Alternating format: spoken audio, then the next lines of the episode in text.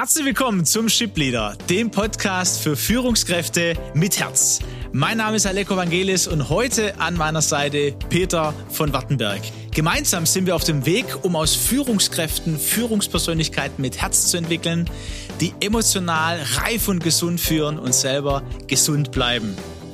Um damit Deutschland so weltweit führende Nation im Umgang mit Menschen zu machen. Ich freue mich sehr, Schön, dass du dabei bist, lieber Peter, und schön, dass ihr wieder am Start seid und uns zuhört.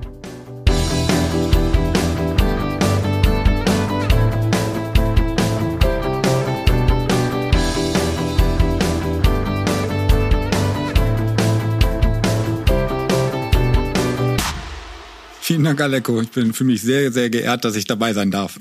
Ich freue mich und danke dir schon mal für die Zeit. Bin sehr gespannt. Ähm, ein bisschen was äh, habe ich in Erfahrung bringen können, aber du wirst uns einiges erzählen. Wir haben äh, natürlich im Vorgespräch habe ich das eine oder andere schon erfahren dürfen. Also zum einen weiß ich natürlich, äh, du bist in Hannover geboren und wir hatten es kurz über Fußball. Wer äh, ja mich kennt und äh, schon ein paar Mal ein paar Podcasts gehört hat, der weiß, äh, ja eine Leidenschaft. Hannover 96-Fan, ähm, studiert in Bamberg und in Greifswald. Ähm, glaube auch sehr schön, sehr schöne Ortschaften, beides, glaube ich.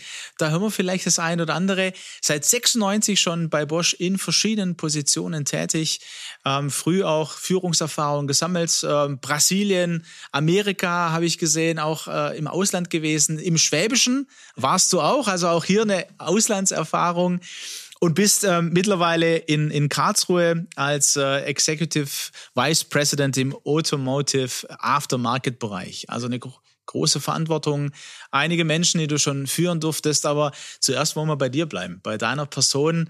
Ähm, lieber Peter, was, was gibt's noch Wichtiges von Peter von Wattenberg zu wissen? Ähm, erzähl uns ein bisschen was von dir. Ja, das ist, du hast ja schon vieles, vieles auch angesprochen. Aber in, in der Tat möchte ich mich gerne, wenn ich mich vorstelle, so in zwei Wegen vorstellen. Das eine ist der persönliche Peter, also ähm, was hat mich im Endeffekt auch in der Kindheit gemacht, ausgemacht. Und äh, dann ja mein beruflicher Lebensweg, den du ja eben schon skizziert hast.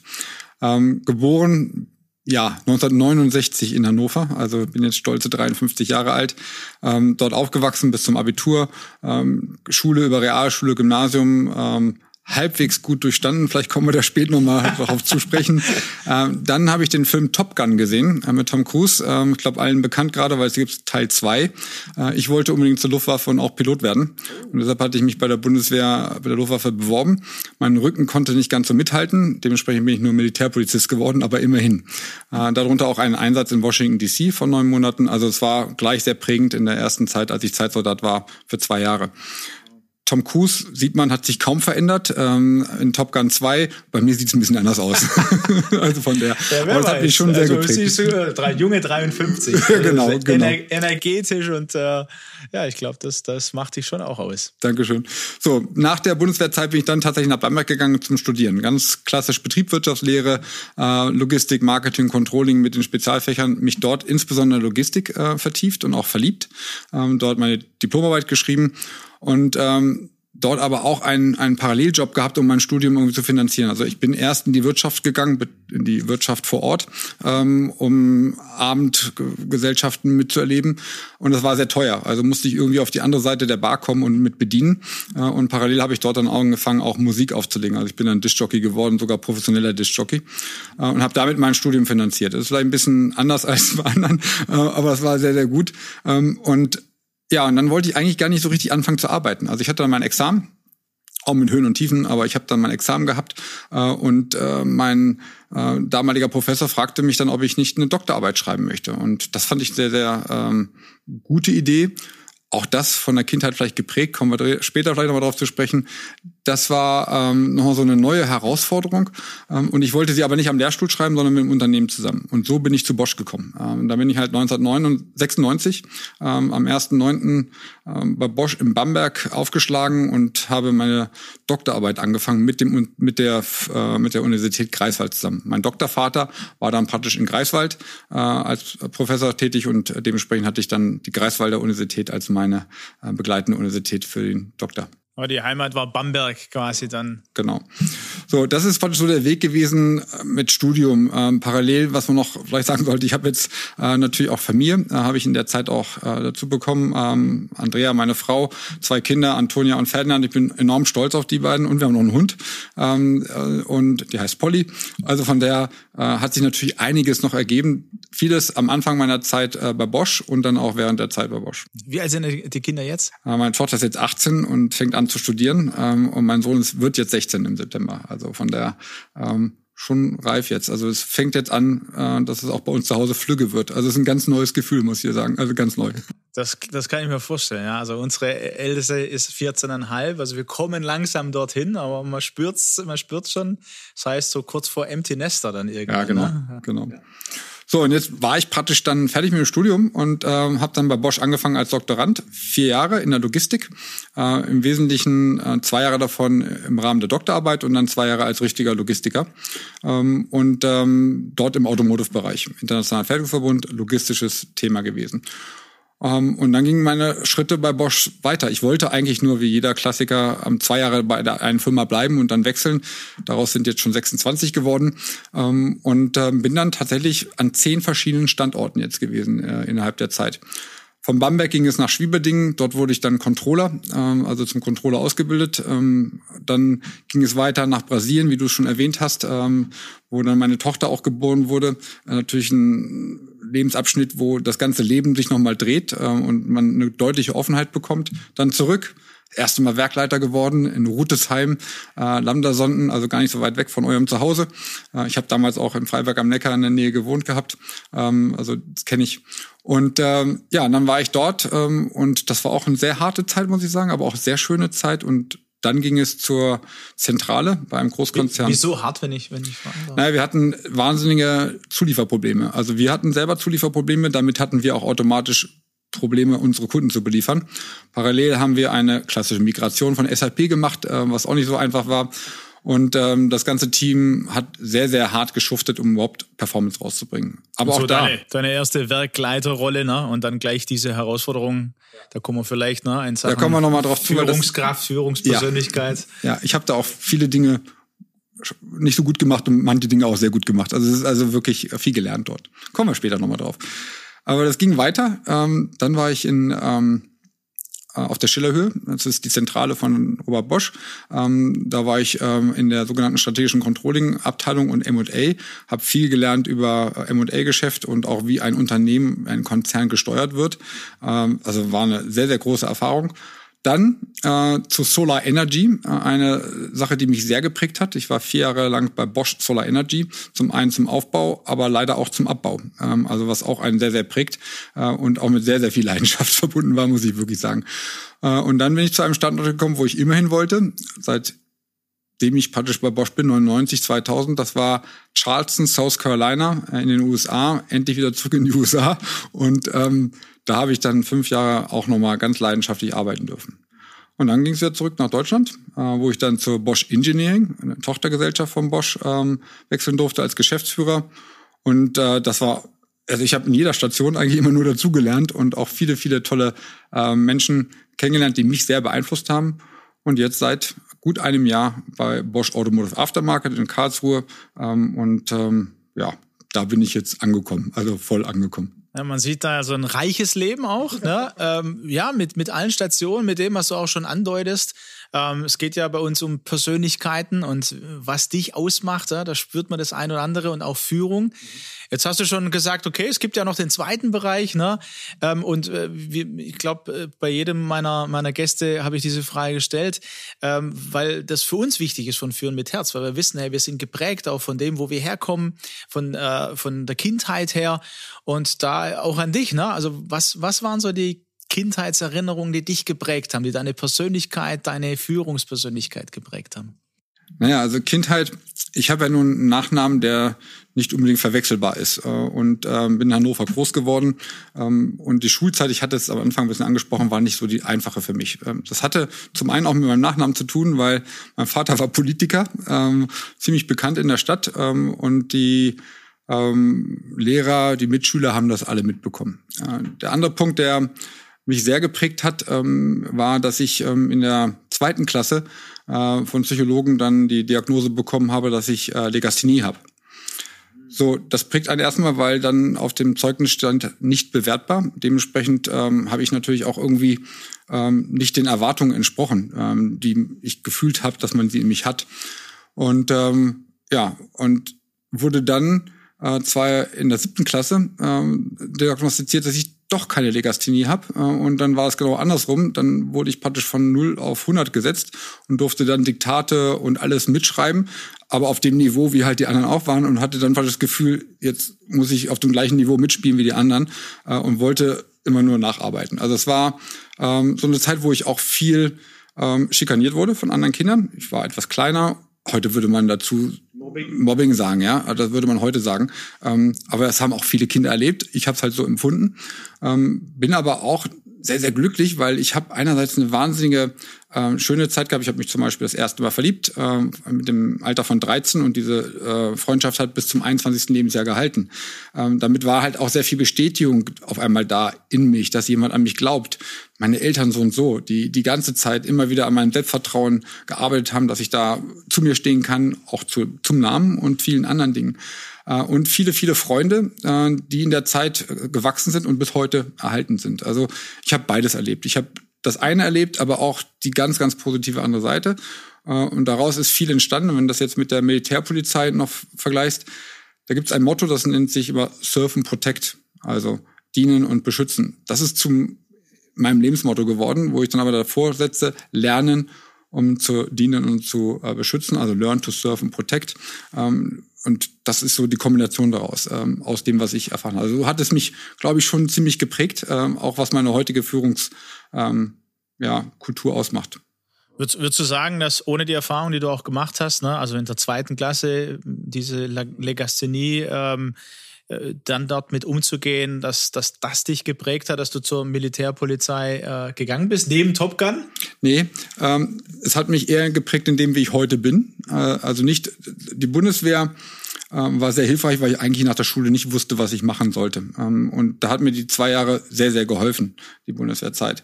Äh, in der Struktur, in der Findungsphase, äh, Verantwortung zu, zu bekommen, zu übernehmen. Ähm, das war schon sehr, sehr hilfreich. Das, was du eben angesprochen hast mit der Legasthenie und ähm, diesen Kampf immer gegen die Umwelten, hat eher dazu geführt, dass ich eindeutig mehr Mut habe, äh, dass ich sehr zu mir selber stehe, aufgrund der positiven Erfahrungen, die ich auch erlebt habe. Weil es gibt Menschen, die haben an mich geglaubt. Es bis also durch das ganze Leben zieht sich das durch, dass ich immer, gerade in Krisen, Menschen um mich herum habe, ähm, die ran, mir, mir helfen. Also gemeinsam ist immer besser als alleine. Ja, das ist ganz klar. Und was habe ich gemacht? Ich habe eigentlich immer die Stärken der anderen genutzt und die haben meine Stärken genutzt und somit sind wir zur Stärkenorientierung unterwegs gewesen. Das prägt mich bis heute. Im Bosch-Deutsch würden wir sagen, Leading Myself ist sehr gut ausgeprägt. Ähm, und das ist, glaube ich, die Basis, um auch äh, Leading Others wirklich ähm, äh, erfolgreich zu machen. Also wir würden es äh, von Führen mit Herz genauso sagen, aber wir sagen, die Selbstführung, da beginnt um andere führen zu können. Ja, das ist, glaube ich, ja, die gleiche Kultur. Und äh, total interessant von, von dir zu hören, ähm, weil es gibt ja in Kindheit verschiedene Erfahrungen. Wie du sagst, ne, auch andere Kinder äh, erleben Mobbing oder Schikanieren war jetzt ein Wort. Ähm, aber die Frage ist einmal, wie, wie gehe ich mit selber um? Und bei dir äh, höre ich raus, auch als Kind, also neben dem, dass andere an dich geglaubt haben. Also das ist tatsächlich wichtig, ne? Ähm, von Eltern, äh, aber auch Freunde hast du benannt, ne? Die Freundin mit 13 ist auch ja. früh, ne? Ja, vor allem 13 bis 21. Bis 21, wow, das ist natürlich, ja, ja. Äh, absolut, genau. Ähm, kannst du dich erinnern, auch als Kind da Entscheidung getroffen zu haben, nee, ich lasse mich davon nicht beeinflussen, äh, ich glaube an mich oder wie, wie, wie konntest du damit umgehen? Nee, nee das kam später. Also als später. Kind, als Kind wurde ich beeinflusst, äh, aber wie gesagt, in beide Richtungen. Ähm, das eine ist, diese Erwartung nicht zu erfüllen äh, und dann aber auch, nee, du kannst zu dir stehen, äh, du kannst stolz auf das sein, was du machst, aber das muss mir gesagt werden. Also das hat mir, ich stehe auch heute noch sehr auf Wertschätzung, ganz ehrlich. Also ich höre gerne Lob, genauso wie ich gerne jetzt auch offen für äh, konstruktive Kritik bin, aber das Lob, das braucht man, um, um zu gedeihen. Äh, und dementsprechend Führung mit Herz ist genau das äh, Thema. Also dieses äh, ähm, den Erwartungen gerecht werden. Ne? Also dass das heute auch noch Thema ist für dich, ja, äh, und da Lob ähm, eine Bestätigung ist. Ähm, aber wenn ich dich höre, ähm, hast du gelernt, damit umzugehen äh, und, und bist jetzt nicht abhängig davon, ne? So. Ja. nicht, nicht mehr. nicht ja? mehr. Ich glaube, dass als ja. Jugendlicher man das ist. Das gehört einfach auch zum Erwachsenwerden. Und das ähm, wird mit äh, dem, wie man im Alter auch gelassener wird das sind Dinge, die, die kommen zueinander. Gelassenheit ist nicht meine Stärke. Also das nicht, aber es ist so, es wird halt mit dem Alter einfacher. Ja, die, die, die Erfahrung, ne? Also gab es da auch, äh, würdest du sagen, so Lebensereignisse, die, die auch dazu geführt haben, also einmal natürlich, du hast schon beschrieben, deine Eltern haben immer an dich geglaubt, äh, auch Freunde. Gab es da noch andere, auch in deiner Führungserfahrung, äh, ähm, Lebensereignisse, wo du gemerkt hast, okay, das, das, das hat Na, auch dazu hab, geführt? Ich habe in einer Wohngemeinschaft gelebt mit einem sehr, sehr guten Freund äh, in, in der Studienzeit. Und da war ich so in der Diplomarbeitszeit, wo ich dann auch Texte geschrieben habe, wie dann später auch bei der Doktorarbeit. Und da zweifelt man als ehemaliger Legastheniker sehr an sich. Ja, denkt immer, schreibe ich das gerade richtig und sonstiges. Und mein Wohnungspartner hat dann einfach, der hat es gemerkt, dass ich da unsicher bin. Und er hat gesagt, es interessiert keinen. Es interessiert keinen. Du hast dein Vordiplom, du hast die Dinge schon bewiesen, du hast dein Abitur. Es interessiert keinen. Und das, wenn man das so realisiert, ist eigentlich, du hast recht. Man macht sich selber viel mehr Gedanken über die Dinge und die Realität lebt ja nur in einem selber. Ähm, wirkt das das an. Und danach habe ich gesagt, ja, eigentlich, wenn ich Fehler schreibe, äh, dann habe ich halt Fehler. Ähm, so, ganz raus geht es nicht. Auch heute noch, wenn ich E-Mails schreibe, ich gucke immer zweimal drauf, muss ich zugeben. da, da, da, da, hätte ich jetzt so genau nachgehakt, äh, ob, ob du das heute auch noch beobachten kannst. Ja, du bestätigst es äh, schon. Und wie gehst du da in diesen Situationen dann mit dir selber um?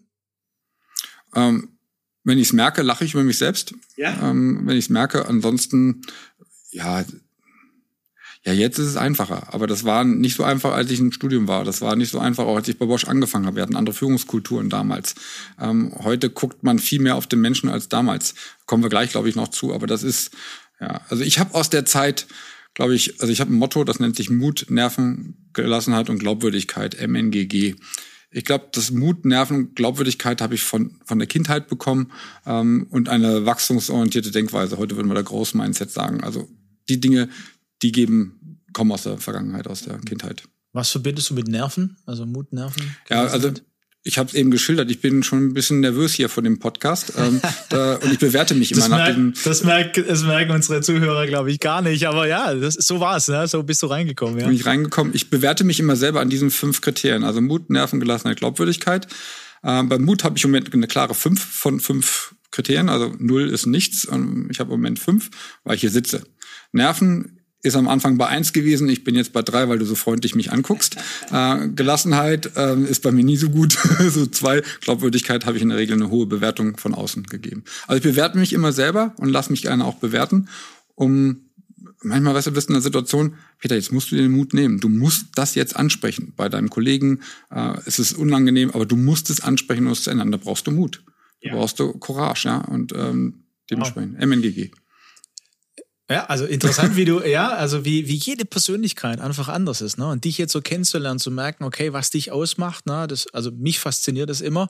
Ähm, vor Führen mit Herz äh, haben wir ja den Potenzialkreis, ja, der dir auch schon begegnet ist. Und da geht's, glaube ich, genau darum, dieses Mut. Ähm, wenn du äh, eben weniger Mut zeigst an der Stelle, da bleibst du in deiner Komfortzone. Ja, aber es ist notwendig, in diese Angstzone zu gehen, einmal um sein eigenes Potenzial zu entfalten. Und das kann man in deiner Vita, ne, also vom Legastheniker, sage ich jetzt mal, ne, zweite Klasse, äh, Realschule habe ich gehört, Abitur, dann machst du einfach mal das Studium dann auch noch dazu. Ne, da super, dass du diesen Freund, mit dem du zusammen gewohnt hast, gehabt hast und machst noch eine Doktorarbeit. Ja, hallo, ja, also mein, ne, da drauf zu schauen alleine ähm, aber eben dieses in, diesen Mut in den Angstbereich zu springen, den braucht's auch Dinge anzusprechen, in Führung sowieso, ne? weil ähm, das macht halt an manchen Stellen nicht Spaß. Du hast vorhin, glaube ich, das Wort Leidenschaft benutzt, wie es eher wenige benutzt haben. Also wir benutzen es, glaube ich, eher im positiven Sinne. Ähm, du hast es, glaube ich, so benutzt, dass diese herausfordernde Situation in Schwieberdingen, glaube ich, war es, ne? Äh, Solar Energy. Ja, in Solar Energy, genau. dass da mehr das Leiden ne, betont war, aus meiner Sicht. Ne?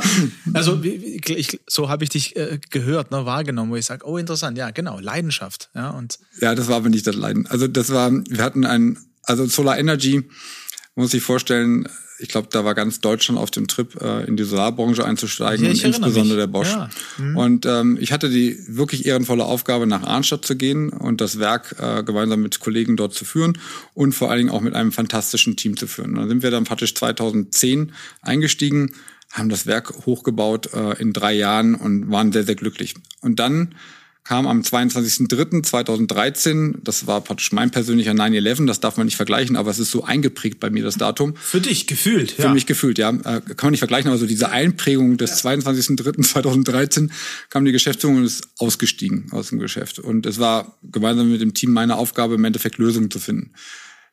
Das ist praktisch der einzige Tag, den ich vielleicht vermissen möchte von den vier Jahren, die ich bei Solar Energy war, weil der Rest war unglaublich.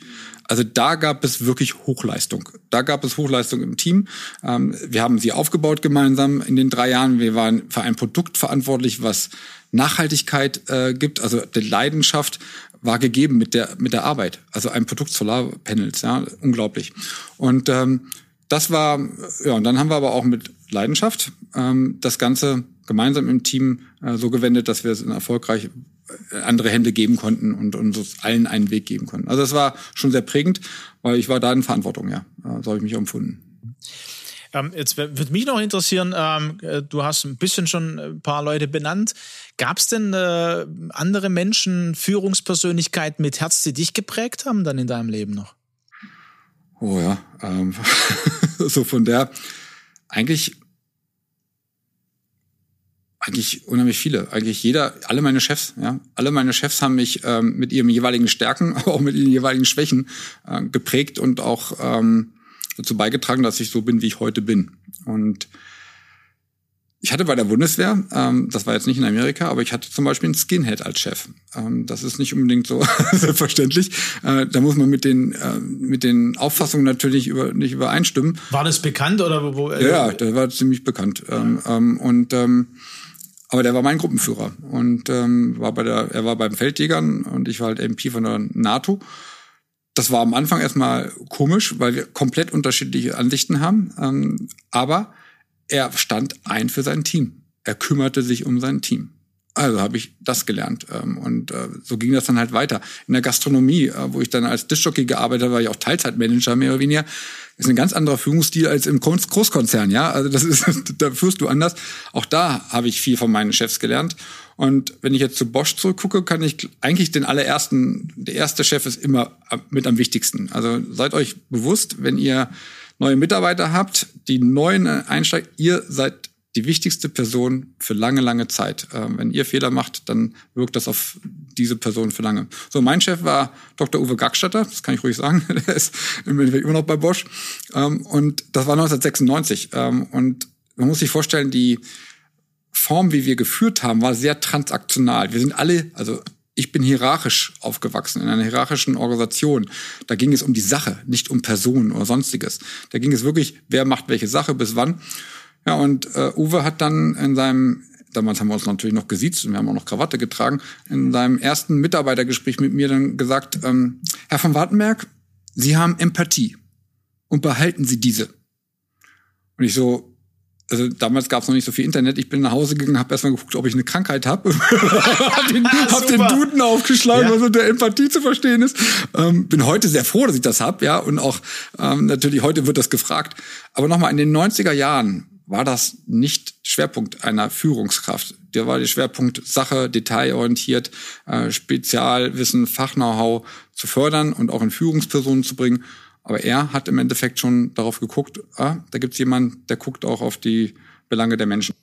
Äh, total wertvoll zu hören. Ne? Also wie du hast es gesagt, ne? wenn du die Führungskraft bist, die dein Mitarbeiter das erste Mal erlebt, du bist super wichtig und bleibst für eine lange Zeit wichtig. Das hat dich geprägt. Ja, und da war eine Führungskraft, die vielleicht selber, ähm, ich weiß es nicht genau, nicht so empathisch äh, vielleicht war, vielleicht aber auch doch, weil er hat es bei dir erlebt und gespürt vor allem wahrscheinlich ne, und wahrgenommen. Doch, doch, doch, auch, ne, denke ich mir. Ähm, uns hat's dir aber auch gesagt. Genau. Ja, wie wichtig ist das denn du hast es vorhin auch gesagt, Lob, das ausgesprochen wird. Ne? Nicht nur, was man so spürt vielleicht und annimmt, ne? Ähm, sondern was auch ausgesprochen wird, was das für Auswirkungen hat. Aber er hat mich ja auch gefordert. Also es ist ja beides. Es ist immer, das Klavier ist groß. Es ist nicht nur die Wertschätzung oder das Lob, sondern auch die Forderung, die Aufforderung zu was anderem. Dann wird werde ich als Mitarbeiter oder meine Mitarbeiter herausgefordert und dann müssen sie damit arbeiten. Und dafür muss man ihnen dann auch die Zeit geben und nicht gleich in eine Panikzone gehen und äh, denken, oh, äh, was kann ich denn machen? Und dafür braucht man Geduld da muss ich immer noch lernen. da, da, da gibt's ein paar, ne? Gelassenheit, Geduld, klar, die, die G-Worte, ne? Ähm, hast du auch äh, Führungspersönlichkeit erlebt, äh, wo du sagst, oh, einprägsam, wo äh, genau das Thema war, die dich so gefordert hat, dass du erstmal in diesen Panikmodus, in diesen Angstbereich dich erlebt hast, ähm, aber letztendlich im Nachhinein auch gemerkt hast, okay, das war total wichtig äh, in meiner Entwicklung als Führungspersönlichkeit. Ja, habe ich viel erlebt, auch bei mir selbst. Ähm, also wir hatten vorhin von Rudesheim gesprochen. Das Rudesheim Rüdesheimer Werk, was ähm, damals große Lieferprobleme hatte. Und dementsprechend ähm, habe auch ich als Werkleiter gemeinsam mit meinen Kollegen enormen Druck bekommen von unseren Kunden, von meinen Chefs äh, in der, wie gesagt, angespannten äh, hierarchischen Organisation mit sehr transaktionalen Ansagen. Und das, das gibt man weiter. Ich habe dann im Endeffekt ähnlichen Druck ähm, weitergegeben an die Organisation, habe dort es wirklich mit der Brechstange versucht, äh, vielleicht sogar mit Angst, äh, um was zu erreichen. Ähm, habe mich selbst nicht wiedererkannt, weil das nicht zu meinen Werten steht, aber es war etwas, was ich bekommen habe und selbst unter Druck und unter Angst stand. Also habe ich es weitergegeben. Wer mich da rausgetragen hat, das war ganz interessant, war meine damalige Sekretärin. Ähm, die hat mich im Endeffekt dann angehalten und hat gesagt, ähm, Herr von Wartenberg, wenn Sie ins Werk reinkommen und Sie sind glücklich und fröhlich, sind wir auch alle glücklich und fröhlich und produktiv. Aber wenn Sie ins Werk reinkommen und gucken, so, so negativ, da sind wir alle am Boden zerstört. Und ich wusste, man beobachtet mich auch, wenn ich nichts tue, weil ich hatte ja nichts gesagt. Ich bin ja nur rein und rausgegangen. Und der nächste Schritt war dann, dass ich einen Coach gekriegt habe und genommen habe. Das war damals noch ein Bosch-Coach, der ist jetzt im Endeffekt selbstständig geworden, ähm, Ketken, Gerhard Ketken. Und der hat mit uns das erste Hochleistungsteam äh, im Rudesheimer Werk äh, praktisch aufgebaut. Erst ein Leistungsteam und dann Hochleistungsteam das hat wahnsinnig viel gebracht. Auch zu verstehen, wie Teams, wie Menschen miteinander arbeiten. Und ich erinnere mich noch, das war, also es war so ein Abend, 20 Uhr. Gerhard Kettgen saß vor uns, äh, meinem Kollegen und mir, und fragte dann, ja, Sie möchten also Ihr Führungsteam gern zu einem Leistungsteam entwickeln. Und wir saßen da fix und fertig. Ich hatte die Liefersituation beschrieben. Ja, ja, machen wir alles mit, machen wir alles mit. Und dann sagte er, okay, wenn ich Sie so beobachte, wollen Sie sogar zu einem Hochleistungsteam werden. Dann haben wir gesagt, nein, ich kann nicht noch mehr arbeiten. Das klappt nicht. Ich habe damals nicht erkannt, dass es nicht um mehr Arbeit geht, sondern es geht, wie arbeiten Menschen zusammen. Das habe ich dann später durch viele, viele andere Programme, die ich noch gemacht habe mit dem Hochleistungsteam, natürlich dann erkannt. Also es geht bei Hochleistung nicht um mehr Arbeit, sondern um effizientere, bessere Zusammenarbeit, die auf sehr auf Vertrauen aufbaut, ähm, also auf psychologischer Sicherheit und auf Accountability. Können wir, glaube ich, gleich nochmal äh, noch mal drauf zurückkommen. Ähm, ich bin ganz beeindruckt von dem, wie du erzählt hast, dass die Sekretärin das war, ähm, die den Mut hatte, auch hier ne, in ihren Angstbereich vielleicht zu gehen und dem Vorgesetzten zu sagen, äh, Herr von Wartenberg, äh, so sieht's nämlich aus.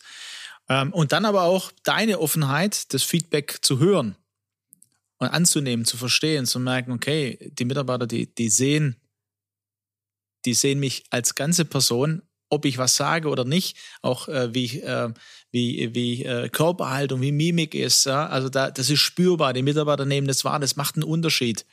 Das heißt nicht, dass man sich verstellt, glaube ich, ne? aber das. Nee, aber ich kommuniziere eigentlich immer. Mhm. Das habe ich nicht gewusst. Ich dachte, ich, ich kann nicht nicht kommunizieren. Paul genau. Watzlawick. Genau, der ist es. Und das äh, jetzt kann man das unter YouTube alles nachhören und so weiter. Ja, das damals war damals war nicht möglich. Aber ich habe da erst realisiert, ich kommuniziere eigentlich anscheinend immer. Und das äh, hat dazu geführt, dass ich tatsächlich immer mit einem Lachen ins Büro gehe, auch wenn ich mich nicht so fühle am Anfang. Und wenn ich dann nicht so gute Stimmung habe, kann ich mich ja einsperren. Es gibt ja genug Büros dafür. Das führt aber auch dazu, dass ich grundsätzlich immer eine gute Stimmung habe. Ich selber fange dann an, auch positiver zu denken. Ich gehe einfach rein, komm, das ist ein guter Tag, das, das wird was und funktioniert. Erinnert mich, äh, erinnert mich auch, äh, die äh, neuere Hirnforschung ist auch noch nicht so, äh, so äh, alt, sage ich mal. Ne? Also deswegen neuere Hirnforschung. Und was für Erkenntnisse es da gibt. Ne? Es gibt ähm, äh, ganz klar, wie man sich entscheidet, ne? also in den Tag auch hineinzugehen, da passiert was in unserem Hirn. Die Stoffe, die dann ausgeschüttet werden, ne? Äh, also ob ich dran denke, die ähm, Probleme, die ich habe, die sind zu lösen, gemeinsam zu lösen, wie auch immer, ne? Äh, brauchen vielleicht eine Zeit, das macht was mit mir, das macht was mit mir mit meinen Gefühlen, mit meinen Emotionen. Und ich habe tatsächlich da, ähm, also ich bin nicht äh, Opfer meiner äh, Emotionen, meiner Stimmung, sondern ich bin, ich kann da auch Herr sein, ne? Kann mich entscheiden. Ich weiß noch, ein Kabarettist, der, der auch so in Unternehmen unterwegs ist, werde ich nie vergessen, kommt aus dem Schwäbischen, der hat, äh, der hat mal so äh, gespielt, hat gesagt, oh, das wird heute aber ein schwerer Tag. Ja. Und lief dann auch so. Ja, genau. ja natürlich, dann wird es ein schwerer Tag. Ja. Und äh, das ist sowas, was, was ich von dir jetzt höre, ne, was dir bewusst geworden ist. Und manchmal ist das professionell dazugehört, zu sagen, okay, wie äh, komme ich jetzt ins Gebäude rein? Wie begrüße ich äh, unsere Leute?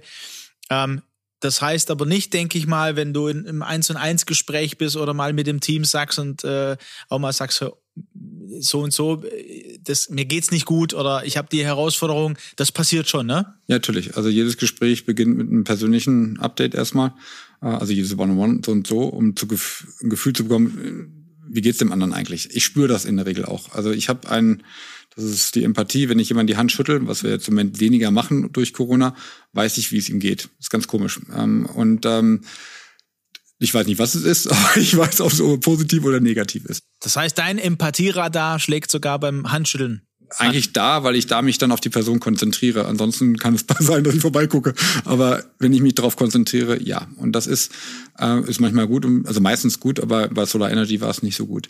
Es gibt noch andere Führungssituationen, an die ich mich natürlich erinnere. Als ich nach Charleston gekommen bin, hatte ich einen äh, Partner, der sehr transaktional arbeitet. Und ich war, und das muss ich auch noch dazu sagen, eher der transformationale Führer oder bin's, hoffentlich. Und erkannt habe ich das eigentlich erst durch Professor Wolfgang Jennewein. Da sagt ihr bestimmt was. Ähm, der hatte nämlich einen, einen großen Vortrag bei uns Executives äh, vom Bosch gehalten, 2014, ist schon ein bisschen her, und hat uns erklärt, ähm, was es überhaupt für Führungsmethoden gibt. Und er kam dann auf den Unterschied zwischen transaktional und transformational. Da habe ich das erste Mal überhaupt einen Namen dafür gehabt, wie ich gerne führen wollte. Äh, das wusste ich bis dahin. Was sind so die, die Merkmale vielleicht für den einen oder anderen Hörer, der ja, das, das, schon gehört hat, aber äh, vielleicht noch nicht ganz das äh, zuordnen kann? Also transaktional ist eher das, was wir gewohnt sind aus der bürokratisch geprägten Industrialisierung. Ähm, wir führen nach der Sache, nach dem äh, Ergebnis, nach Zahlen, Daten, Fakten. Der transformationale Führungsstil ist sehr auf den Personen ausgerichtet, auf den Menschen. Ähm, der guckt, was ist die intrinsische Motivation der Person, also nicht die extrinsische, sondern die intrinsische Motivation und versucht ihn im Endeffekt ähm, darüber auch zu bewegen, auch sich selbst zu bewegen. Der transformationale Führer hat aber auch transaktionelle Züge. Das heißt, man soll nicht sagen, man ist nur links oder rechts, sondern man spielt eigentlich die gesamte Klaviatur der Führungsstile als transformationaler. Als transaktionaler ist man sehr in der Detektiven äh, unterwegs. Also man sagt an, was zu tun ist. Und ja, die heutige Welt zeigt ganz eindeutig, in der Industrialisierung war das notwendiger. Da hatten wir mehrere Leute, die wirklich ihren Job einfach nur machen wollen. Also ich sage denen, was sie machen wollen. Das sind, ich nenne sie jetzt mal Ameisen, ähm, die im Endeffekt wirklich aktiv arbeiten wollen, arbeiten wollen, arbeiten wollen. Und ich gebe denen ganz klare Anweisungen, was sie zu tun haben. In der heutigen Welt, wo wir viel mehr Softwareentwicklung haben, viel mehr Freiheitsgrade empfinden, ähm, wollen die, wenn du den Mitarbeitern so ansprichst, nimmst du denen ja den Freiheitsgrad. Ähm, also musst du andere Führungsstile anwenden, äh, coachy, interaktiv, ähm, äh, einbindend, eher auf den Purpose ausgerichtete Führung. So, der Lebensalltag ist aber nicht nur links oder rechts, der Lebensalltag ist sehr breit. Ich komme auf solche Personen, ich muss halt personenspezifisch führen und auch situationsspezifisch führen. Jetzt nehme ich mal das Werk Charleston. Da haben wir, habe ich grundsätzlich eher transformational geführt, aber wenn eine Hurricane Season gekommen ist und ich musste das Werk äh, evakuieren gemeinsam mit meinem Team, dann bin ich transaktional gewesen. Dann war ich wie bei der Bundeswehr. Also da war ich dann ganz klar mit Ansagen. Äh, und das wussten auch alle, dass ich das tue.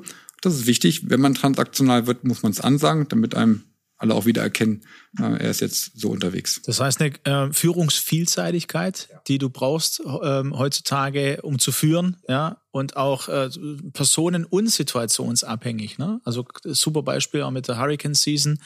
Wenn eine Krise kommt, ne, dann kannst du nicht alle zusammenholen und sagen, was machen wir jetzt? Äh, entscheiden wir gemeinsam, sondern da müssen klare Anweisungen kommen.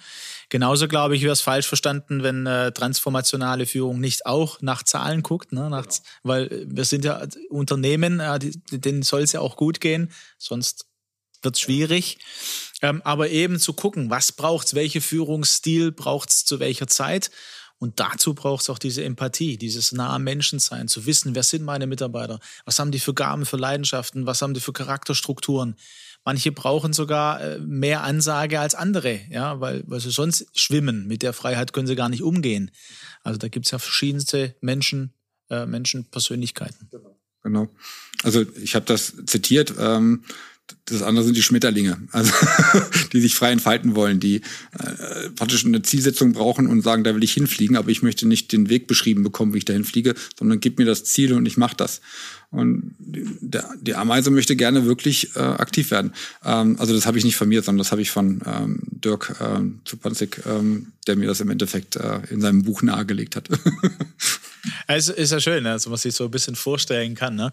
Ähm, was würdest du sagen? Also ein paar Sachen oder einiges äh, ist, äh, kommt natürlich schon. Äh, wenn, wenn, du an Führen mit Herz denkst, dann an äh, was, was würdest du sagen, was macht Führungspersönlichkeiten mit Herz aus? Was müssen die mitbringen? Und wenn ich so an einen Schmetterling denke, ähm, man ist ja nicht gleich Schmetterling. Ja, also man hat ja auch, äh, man ist erstmal Raupe. Äh, ja, genau. Was braucht's denn auch, um sich dorthin zu entwickeln? Was ist denn da wichtig, das vielleicht dann im, im, im ja, im, im Nachhinein? Also erstmal muss man mit Menschen arbeiten wollen. Das ist sehr, sehr wichtig. Also ich muss Menschen lieben. Wenn ich Menschen liebe, dann bin ich richtig als Führungskraft unterwegs. Wenn ich Menschen nicht liebe, also mit Menschen arbeiten, dann sollte ich nicht Führungskraft werden. Alleine, alleine diese Aussage, man, man muss Menschen lieben, ja, das wäre Gefühl vor fünf Jahren noch Hätte man sich nicht getraut so, zu sagen. Oder? Hätte man sich nicht getraut nicht... zu sagen. Ja. Genau.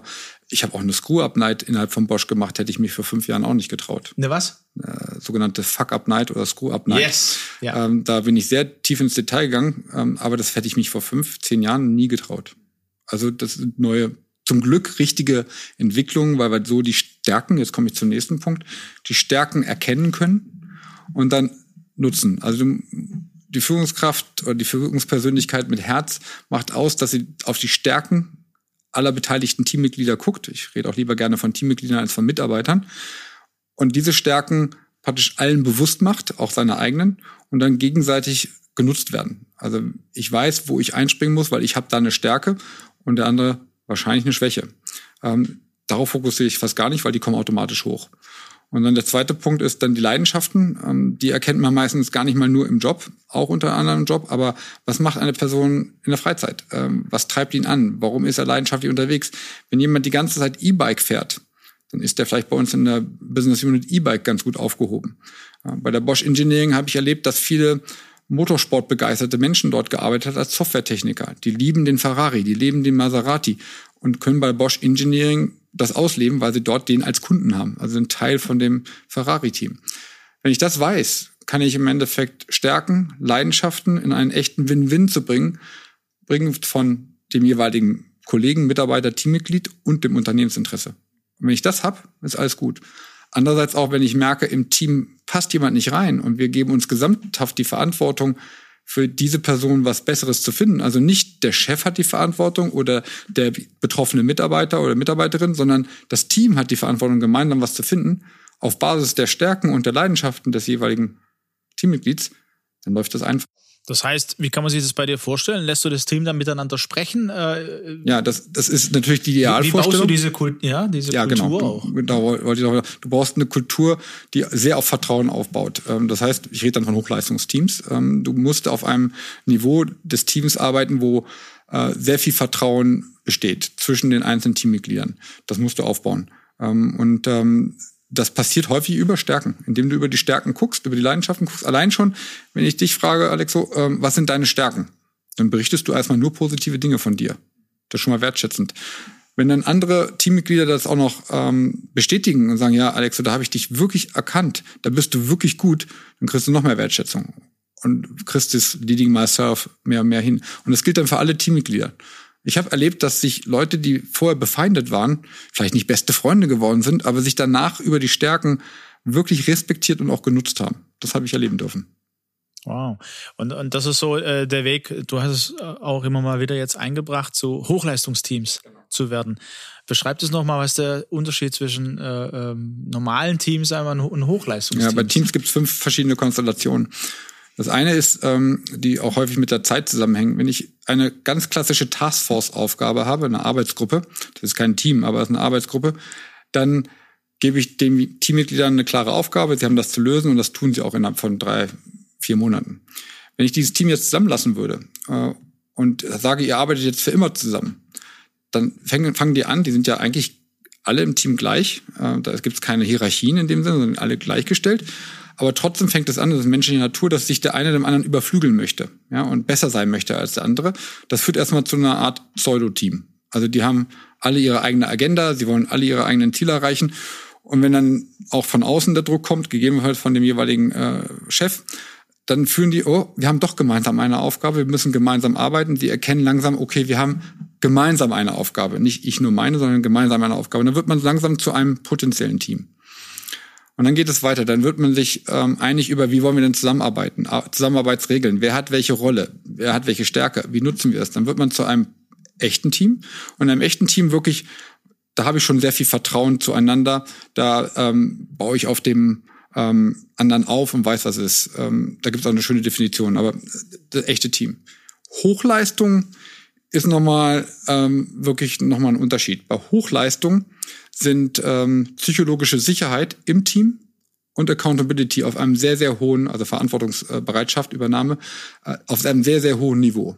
Äh, das ist sehr, sehr wichtig. Äh, da verlasse ich mich voll auf den anderen. Ich habe da auch keine Sorge. Ich gehe praktisch rein mit Themen und kann nicht peinlich sein. Ich kann nicht peinlich sein. Es nimmt mir keiner übel in dem Team. Das muss man aber erschaffen. Das geht nicht von einer Sekunde zu einer. Das muss man aufbauen.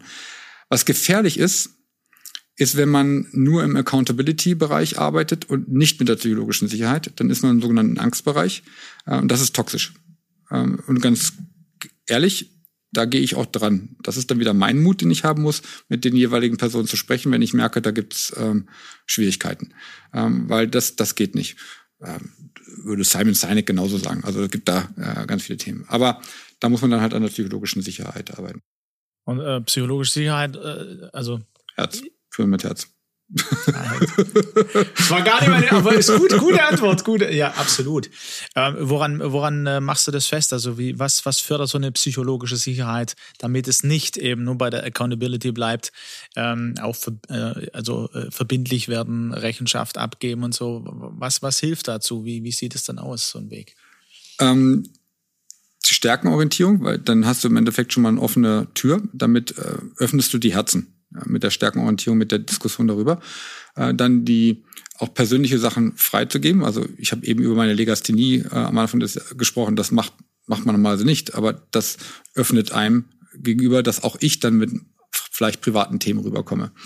Ähm, damit baut man das Vertrauen ganz langsam, aber sicher auf. Ähm, Grundvertrauen auch geben, also gar nicht mit sagen, Vertrauen musst du dir erst erarbeiten. Nee, jeder kommt mit einem gewissen Vertrauen schon Vorschuss hinein und dann gucken wir mal, wie es draus wird. Ähm, ich hatte eben noch was ganz Gutes, aber das habe ich jetzt gerade aus dem. Ja, vielleicht, vielleicht äh, kommt das, kommt, kommt das auch nochmal.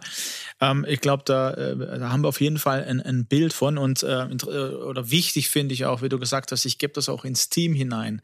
Und ähm, als Führungs- und da, da sind wir ja nochmal bei der Führungspersönlichkeit, was habe ich denn für eine Rolle auch im transformationalen Führen, äh, im Unterschied vielleicht auch zu früher? Ähm, ich höre von dir, dass du deinen Mitarbeitern natürlich eine hohe Verantwortung auch gibst, ne? also da miteinander unterwegs zu sein und dann zu spüren, okay, oh, da muss ich vielleicht rein, ähm, da spüre ich, äh, da fehlt es jetzt an der psychologischen Sicherheit zum Beispiel. Das ist dann wiederum ähm, von der Rolle her, wo, wo die Führungspersönlichkeit einschreiten muss. Ja. Ne? Das bringt mich auch wieder zu dem, was ich sagen wollte, die Selbstreflexion. Die Selbstreflexion ist eine sehr, sehr schwierige, schwierige Sache. Ähm, warum ist sie schwierig? Weil man sich eingestehen muss, ich mache Fehler. Und äh, dazu gehört auch das Feedback. Das ist ein allgemeiner Gebrauchswort, äh, benutzen wir immer wieder, aber das ist wahnsinnig wichtig. Da gehören 360-Grad-Feedbacks dazu, da gehören Einzelfeedbacks dazu, die dauerhafte Abfrage von Feedback, wie war ich, was habe ich gut gemacht, hilft auch sehr zu fragen, was habe ich gut gemacht, um die Tür zu öffnen und dann zu sagen, was kann ich besser machen? Also worauf kann ich das nächste Mal aufbauen und dann von allen Mitarbeitern haben. Aber, ja, ne? der, der, mit dem ich gerade zu tun habe. Also ne? wir beide kann dich nach diesem Podcast fragen, was war richtig gut und dann bist du schon mal offen, gibst mir auch gutes Feedback, darauf baue ich dann auf und danach frage ich dich, und das muss ich auch tun, äh, weil das kommt nicht von selbst, was kann ich besser machen? Worauf kann ich aufbauen? Wenn ich das als Kultur etabliere, dann funktioniert es. Das ist sehr hilfreich. Nochmal, Selbstreflexion ist nicht einfach. Ähm, man muss sich die Zeit dafür nehmen. Es gilt als weiches Thema. Ähm, setzen wir uns jetzt zusammen. Äh, einen Coach holen, äh, einen Coach haben, ist auch zum Glück viel, viel besser geworden. Aber als ich in Brasilien war, war das normal. In Deutschland war das noch lange nicht normal, einen Coach zu haben. Habe ich erst danach im Endeffekt auch selbst gewagt. Woran würdest du es festmachen? Kulturelle Unterschiede? Also wenn es in Brasilien ich weiß nicht, schon das, also, das kann ich jetzt, also in Brasilien ist mir aufgefallen, ich habe es ähm, bei einem Mitarbeiter von mir gehabt, der mir erzählt hat, wie er mit dem Tod seiner Mutter umgegangen ist. Ähm, und damals war, waren ja, früher waren immer Fotos nur da und dann waren auf einmal Videos da, wo man auch die Leben, die Menschen praktisch nochmal sehen und hören konnte. Und damit ist der schwer nur umgegangen. Und dann hat er mir gesagt, er ist dann zum Coach gegangen erstens, dass er die Offenheit hatte, mir das zu sagen. Ähm, die zweite, dass ich gemerkt habe, Coaching, ja, warum eigentlich nicht? Und ich bin dann tatsächlich zurückgekehrt nach Deutschland. Ich habe dann die Rudesheim-Geschichte ja schon besprochen und war dann sehr offen für einen Coach. Ähm, und ähm, ja, und seitdem sage ich das auch laut. Kann ich nur beipflichten. Äh, ich habe ja auch äh, verschiedene Kulturen in mir, ähm, also auch die griechische Kultur und äh, konnte ja, früh auch feststellen, natürlich gibt's Unterschiede. Ganz positiv habe ich immer auch gesagt, also auch dein Ansatz, ne? was, was, was, äh, was habe ich denn Positives von der deutschen Kultur äh, erlebt? Ne? Wofür bin ich total dankbar? Was äh, für Positives aus der griechischen Kultur äh, und das dann zu verbinden, das habe ich mit Menschen erlebt. Das macht ganz äh, positiv dann, also es verdoppelt quasi das Positive daran. Und ich glaube, dass das äh, auch in Deutschland gewachsen ist, äh, auch eine es ist nicht einfach eine Veränderung, würde ich sagen, von der Sie- zur Du-Kultur. Ja, das hat einen Hintergrund, ja, und das war für mich schon früh Thema, wo ich dachte, ach, mit dieser Sie-Kultur, ja, äh, theoretisch nachvollziehbar an manchen Stellen, aber ich habe gesagt, okay, was fördert das denn aus dem Leben heraus? Ähm, und ich glaube, äh, das, wo wir jetzt unterwegs sind, auch seit 10, 15 Jahren, ähm, dass Coaching viel normaler wird. Früher war das so eher die Strafe. Wenn du zum Coach musst, dann hast du irgendwas falsch gemacht. Heute sagt man, hey, äh, wir wollen unseren äh, Führungsleuten was Gutes tun. Machen wir ein Coaching oder wie du gesagt hast, 360-Grad-Feedback. Auch nochmal sehr spannend, ja. Also, weil das kannst du ja regelmäßig machen. Ich würde sagen, total positiv. Da siehst du deine Trainingsfelder, ja, und kannst genau drauf ansetzen, aber pflichte dir natürlich bei, Erstmal ist es, oh, ich bekomme Feedback und da geht es nicht um die Eigenwahrnehmung, sondern um die Fremdwahrnehmung und die schmerzt manchmal halt dann doch. Was vielleicht noch ergänzend ist zu dem äh, Führungspersönlichkeit mit Herz, ist die Definition von Erfolg. Ähm, weil viele definieren sich über, jetzt mal klassisch den EBIT, den Umsatz. Ähm, aber das sind Ergebnisgrößen, das sind keine Erfolgsgrößen. Und ich habe da ein sehr schönes Zitat, ähm, wenn du möchtest, kann ich das kurz vorlesen, ähm, was, was ich äh, super finde. Also die, meine Lieblingsdefinition für Erfolg im Leben ist, oft und viel zu lachen, die Achtung intelligenter Menschen und die Zuneigung von Kindern zu gewinnen, die Anerkennung aufrichtiger Kritiker zu verdienen und den Verrat falscher Freunde zu ertragen, Schönheit zu bewundern, in anderen das Beste zu finden, die Welt ein wenig besser zu verlassen, ob durch ein gesundes Kind, einen bestellten Garten oder einen kleinen Beitrag zur Verbesserung der Gesellschaft, zu wissen, dass wenigstens das Leben eines Menschen leichter war, weil du gelebt hast. Das bedeutet, nicht umsonst gelebt zu haben. Ralph Waldo Emerson, 19. Jahrhundert. Wow. Ja. Ich hätte es fast äh, überlegt, ob du das äh, dir selber auch erarbeitet hast. das wäre cool. Ja, in einem Coaching, ne? Oder ja, also äh, ist das total wertvoll, ne? Weil wie du gesagt hast, äh, auch purpose-mäßig, ähm, wozu bin ich denn in der Welt? Ne? Was ist denn Äh, und, und da können wir auch an unsere, an unsere Hörer gehen sagen, hey, ähm, jeder von uns hat so seinen Purpose in dieser Welt, seine Aufgabe, ähm, den Fingerabdruck zu hinterlassen, den nur du hinterlassen kannst. Ja, und äh, heute im Podcast äh, lerne ich dich kennen und äh, unsere Hörer auch dich kennen. Und ähm, wenn sie dir begegnen, dann, dann glaube ich, wissen sie so ein bisschen, was macht diesen Peter von Wartenberg aus. Ähm, ja, die, die Stärken oder noch mehr als die Stärken, seine Berufung quasi, ne? Was er. Dankeschön. Ja. Was mich noch geprägt hat, aber es geht dir wahrscheinlich auch, ist Familie. Ähm, also meine Frau, Andrea, die ist Unternehmerin und ähm, also Familienunternehmerin, muss ich sagen. Da ist ein enormes Verantwortungsthema, Gefühl, Thema äh, zu Familie und zum Unternehmen drin. Ähm, das hast du jetzt auch, du bist selbstständig, du bist im Endeffekt auch mittendrin in dem Thema. Das ist ähm, nochmal etwas auch sehr Prägendes. Äh, dazu habe ich auch noch eine sehr ähm, engagierte, äh, coole Frau, die mich da auch sehr challenged und von der das hat auch nochmal sehr geprägt äh, in der Bestätigung, aber auch in dem kritischen, äh, der kritischen Sichtweise auf einen. Also doch wieder auf den Boden zurückzukommen. Ich bin im Beruf mehr extrovertiert, äh, bin es aber eigentlich eher introvertiert und das wird dann durch die Familie im Endeffekt dann auch ausgeglichen und geprägt. Also das muss ich schon sagen, das hat nochmal einen ziemlichen Beitrag geleistet. Ja, interessant, ja, wie du es beschreibst. Also ich würde da einiges unterschreiben und unterstreichen dazu. Mhm. Ähm, und es ist ja, also Beziehungen, die uns formen quasi, ne? Und die Ehe und die Partnerschaft ist somit die eng, also die engste Beziehung. Äh, Sollte sie sein, ja. Na, die, die einen dann äh, ähm, ja formt.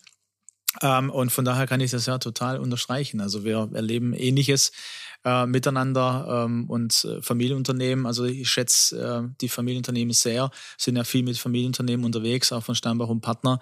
Äh, und da diese Leidenschaft zu sehen ja, und auch diese Verantwortung für die Menschen im Unternehmen, ähm, das ist äh, höchster Respekt und, und, und da wünsche ich mir natürlich, dass wir da weiter, ähm, ja, Genau, und auch äh, das schätzt und, und weiter einen Weg geht miteinander. Ne? Und äh, Deutschland an dieser Stelle auch ne, wieder zur, äh, zur Nation macht. Wir sagen ja im Umgang mit Menschen ne, da, und, und das dann wiederum den technologischen äh, Fortschritt, den wir mal hatten, vielleicht äh, auch wieder zu erreichen äh, oder an manchen Stellen wieder hinzukommen.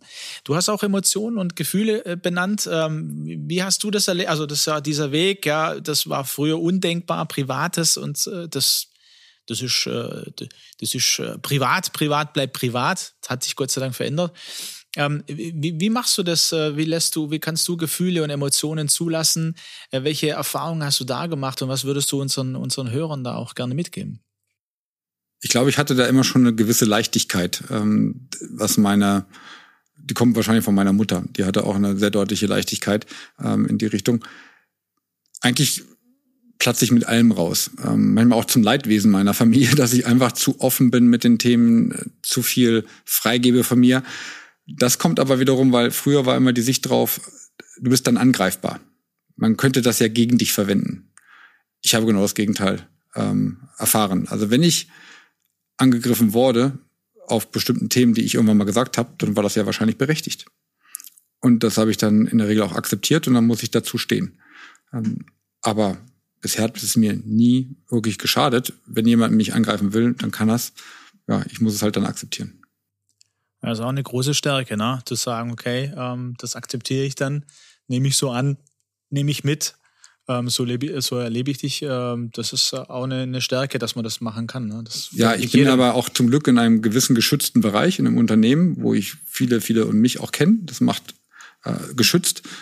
YouTuber möchte ich nicht sein, ja, oder irgendwas in diese Richtung, wo ich in den Social Media dann die Feedbacks bekomme, die dann die ganze Welt sieht. Das ist eine ganz andere Situation. Also muss jeder für sich selbst entscheiden. Absolut, ja. Also die Herausforderung der jüngeren Generation vielleicht auch, ne? Ja, äh, lieber Peter, äh, vielen Dank. Ich glaube, wir könnten da auch einiges noch, noch weitersprechen. So am Ende hin ähm, habe ich ja immer so, so äh, eine Frage, die ich den meisten stelle, die hier im äh, Latte Macchiato mit Schuss zu Gast sind beim Shipleader. Ähm, und die will ich dir natürlich auch stellen. Wenn wir jetzt so zehn Jahre nach vorne überlegen, 2032 dann, ähm, und äh, ja, wir Schlagzeilen lesen, welche Schlagzeile würdest du so gerne über die letzten zehn Jahre dann ähm, ja, als Überschrift gern sehen?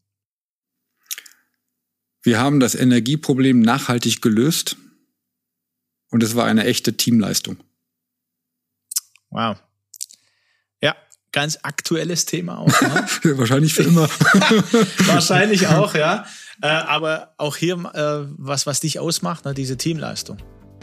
Und Führen mit Herz ist nie äh, einsame Spitze, sondern immer gemeinsam und als Team das zu verstehen. Ne? So höre ich das von dir raus. Ja, herzlichen Dank. Ja, herzlichen Dank auch an dich. Äh, war einiges dabei, freue mich sehr. Und ähm, ja, dann äh, wünschen wir unseren Hörern und Hörerinnen alles Gute. Wir hören uns, macht's gut.